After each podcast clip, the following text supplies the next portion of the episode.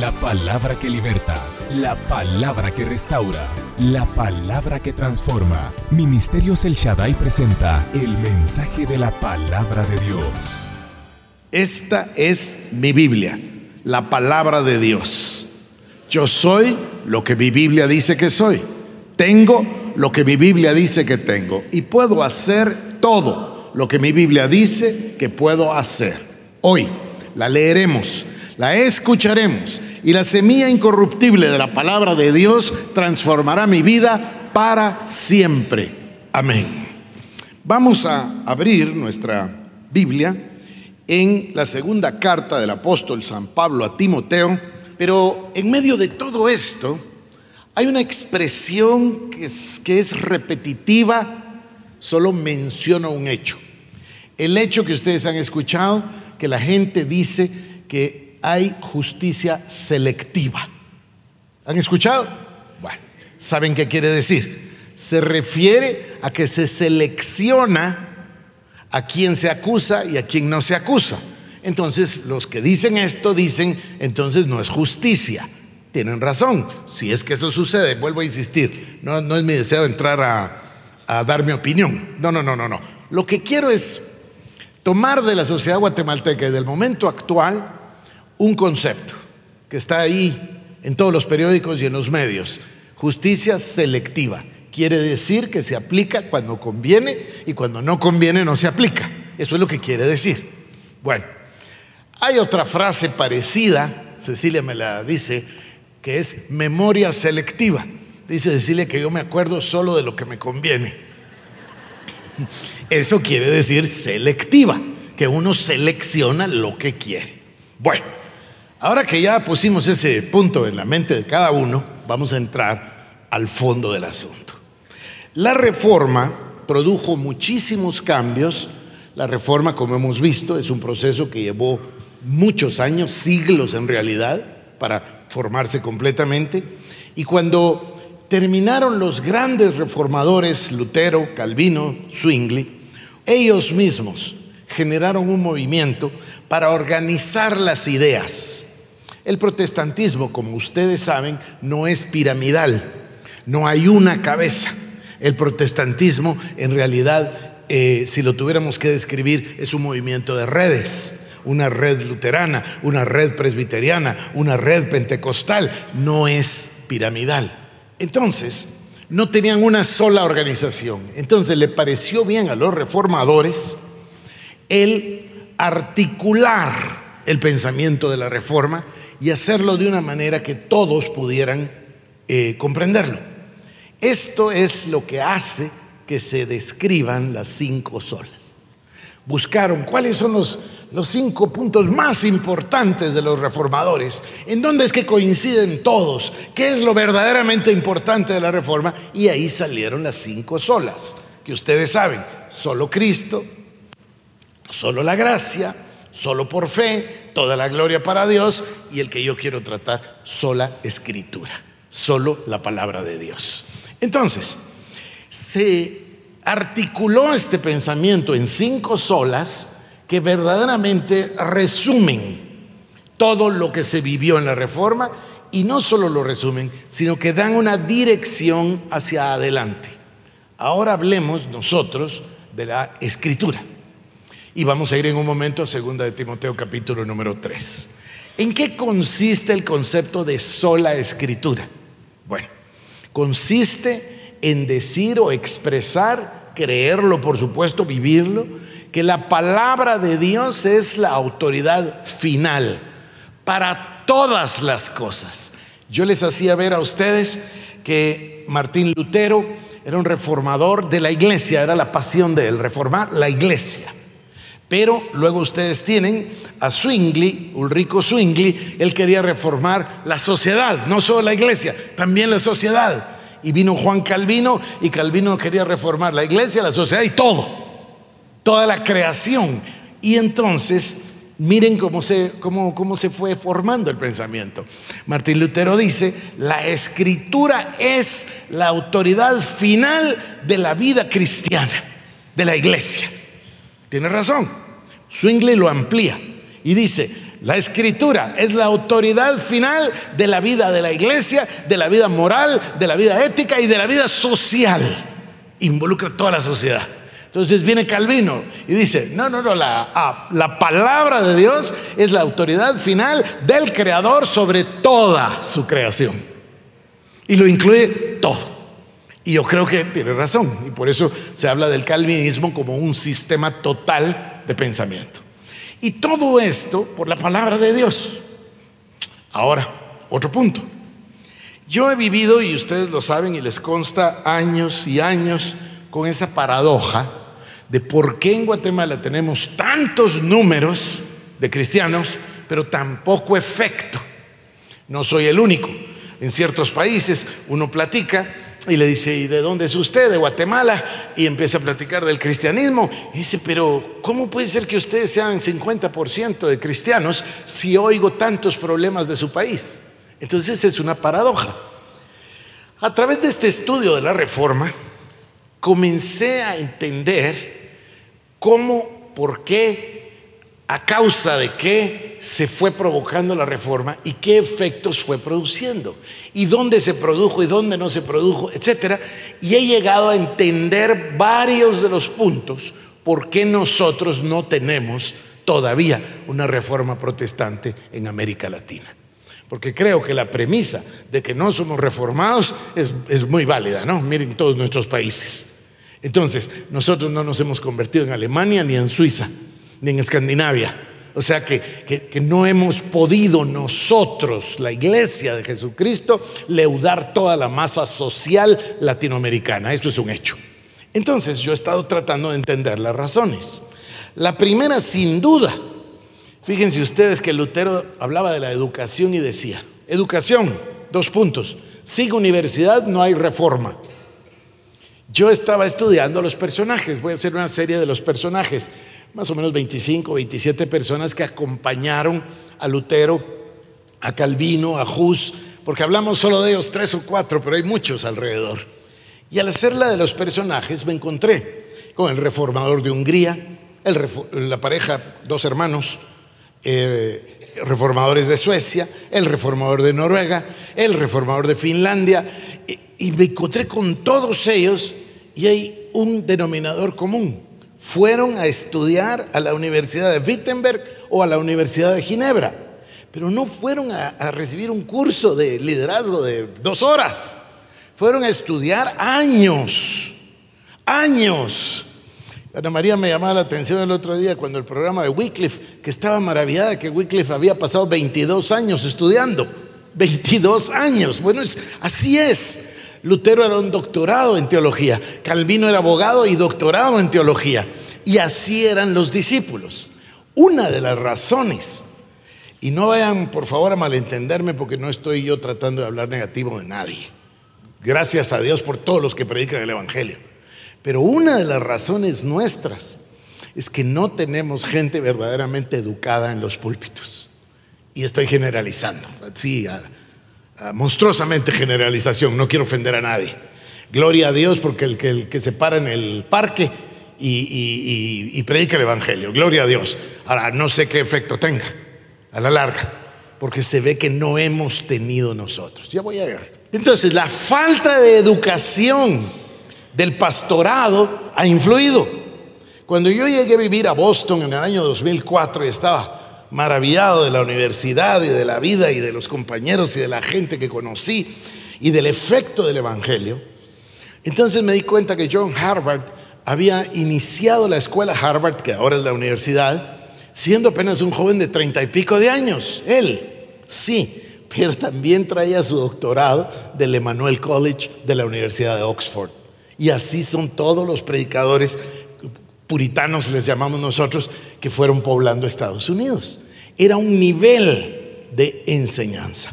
Claro, esa no es toda la razón, esa es una razón, hay muchas más. Y esta que yo quiero tocar el día de hoy es de las más importantes. Y por eso, para ganar su atención, le hablé de la justicia selectiva. Porque en realidad nuestro problema es que vivimos un cristianismo selectivo. Solo lo que nos gusta de la palabra de Dios. Si eso no me gusta, eso no quiero, gracias. Y ese es el gran problema. Por eso yo les hablaba de selectivo, para que nosotros nos demos cuenta de qué quiere decir un cristianismo selectivo, qué quiere decir una vida cristiana selectiva, qué quiere decir una predicación selectiva, qué quiere decir, eh, perdónenme, vuelvo a insistir, no estoy tratando de hablar mal de nada ni de nadie, pero señalando un hecho. Prendan la televisión, prendan la radio, miren los programas, miren lo que está pasando alrededor. La Biblia ya no es importante. Se predica, los grandes predicadores no tienen ni Biblia, no usan ni un versículo, por amor de Dios. Ahí vino un grupo un día aquí y que sí, que nosotros queremos participar, pero queremos advertirles bien que nosotros somos una iglesia tolerante, que en nuestro equipo pastoral tenemos transgender. Pues a mí me pareció una aberración. Pero ustedes, si no se enteran, entérense. Esto está pasando por todas partes. Por todas partes. Y tiene una razón. Tiene la razón de un evangelio selectivo. Esa es la razón. O sea que se escoge esto. Por supuesto que Dios es amor. Por supuesto.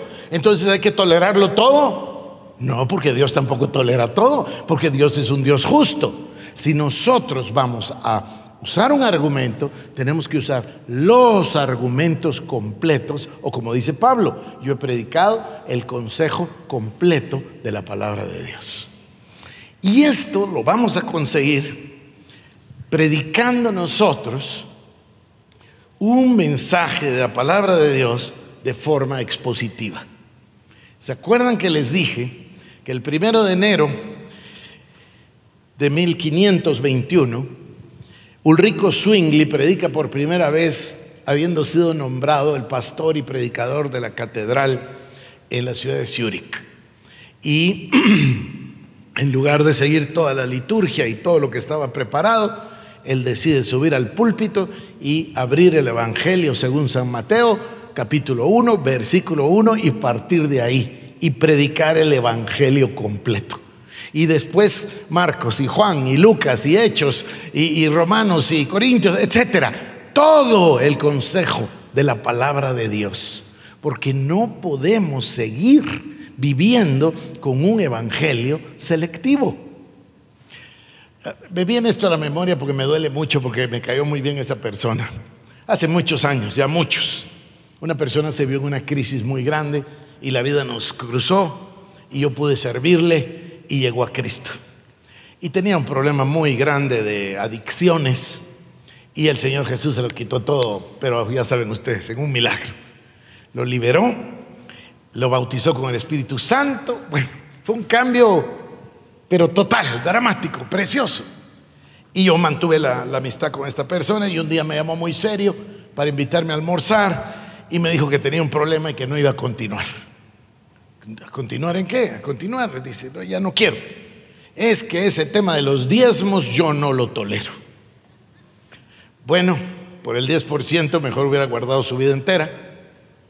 Años después iba yo en una calle aquí y me lo encontré absolutamente borracho. Eh, bueno, no quiero contarles. Y digo yo, eso es porque una cosa de la palabra de Dios no le gustó. La rechazó, no, no quiero eso. Y, salió de todo. Ahí yo he vivido temas de divorcios, temas de rematrimonios, eh, rematrimonios quiero decir el que se casa después de que se divorció, etc. Hemos vivido tanto en estos treinta y pico de años, tanto. Y las personas escogen lo que quieren como que fuera un supermercado. Y no se puede. No es así el Evangelio de Jesucristo. Eh, usamos a Jesucristo como que fuera el mandadero cósmico, universal, para que nos traiga los milagros y las provisiones que necesitamos. No es así el Evangelio. El Evangelio es para entregarle la vida a Cristo y perdemos de vista que le decimos Señor. Y si Él es Señor, entonces yo soy esclavo. Así es la realidad de la Biblia. No es que yo sea el que pide todo para vivir como Señor. No es así. Entonces, queridos hermanos, por eso el tema selectivo, yo creo que no se les va a olvidar. No se les va a olvidar. No podemos, no puede existir una justicia selectiva porque ya no sería justicia. No puede existir un cristianismo selectivo porque ya no sería cristianismo. No puede existir un discipulado selectivo porque ya no sería un discípulo. Entonces, si queremos nosotros comenzar, no solo a entender, porque es bonito entender, pero empezar a vivir una transformación total, vamos a necesitar el principio de la sola escritura en nuestras vidas 24 horas al día. Y ahora sí, vamos a Segunda de Timoteo capítulo 3. Dice la introducción, tú sin embargo persiste en las cosas que has aprendido y de las cuales te convenciste sabiendo de quiénes las has aprendido. Y que desde la niñez has sabido las sagradas escrituras, las cuales te pueden dar la sabiduría que lleva a la salvación mediante la fe en Cristo Jesús. Y ahora verso 16. Toda escritura es inspirada por Dios y útil para enseñar, para reprender, para corregir, para instruir en justicia, a fin de que el hombre de Dios sea perfecto, equipado para toda buena obra.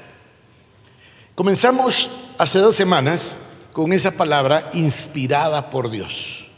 La palabra inspiración o inspirado tiene que ver con la vida, con el aliento. Por eso cuando una persona muere, cuando una persona fallece, se dice expiró a tal hora. O sea, entregó el aliento. Pero mientras tenga aliento, que dice que cuando Dios formó del polvo de la tierra a Adán, sopló aliento de vida en él. Mientras tengamos aliento, tenemos vida. Bueno, la palabra de Dios está viva porque tiene el aliento de Dios. Así dice, es inspirada por Dios. Y por eso dice que Dios sostiene en Hebreos todas las cosas mediante la palabra de su poder. También dice que todas las cosas las creó por medio del verbo y para el verbo. Entonces, la palabra de Dios es la suprema autoridad de toda la creación como lo decía Calvino. Y la palabra de Dios debe ser la suprema autoridad para nosotros, no una parte de la palabra de Dios, toda la palabra de Dios. Y cuando digo toda es toda, porque también hay una idea por ahí en la mente de algunas personas de que el Nuevo Testamento vino a borrar prácticamente el Antiguo Testamento. Eso no es verdad, eso no es cierto. No, es válida toda la palabra de Dios. Toda la palabra es inspirada por Dios y puede hacer al hombre sabio para alcanzar la salvación por medio de la fe que es en Cristo Jesús. Entonces, si empezamos a llegar al entendimiento de la importancia de la escritura en nuestra vida, vamos a enamorarnos de la escritura, vamos a vivir por la escritura, vamos a, alimentarnos de la escritura, vamos a meditar la escritura y vamos a amar toda la escritura. No una parte de ella, sino que toda la escritura. Ese es un principio para la transformación de la persona, si queremos transformar nuestra sociedad y nuestro medio ambiente. Tenemos promesas enormes para Guatemala. Tenemos palabras de Dios, eh, voy a decir, depositadas, listas para venir y bendecir al país. Tenemos una copa llena de oración e intercesión que está a punto de derramarse sobre Guatemala. Pero Dios nos está esperando. Tiene que haber un remanente. Tiene que haber un remanente fiel. Tiene que haber un remanente eh, que esté buscando la perfección en Cristo Jesús a través de su palabra. O sea que no queremos ser cristianos selectivos. No queremos ser de los que tienen un evangelio selectivo. Queremos ser de los que toman toda la palabra de Dios para cambiar nuestras vidas y cambiar nuestra sociedad. Nuestra oración es que este mensaje haya sido de bendición para tu vida. Ministerios El Shaddai presentó el mensaje de la palabra de Dios. Para más información acerca de nuestros ministerios, comunícate al 2326-5151 o visita nuestra página www.elshaddai.net.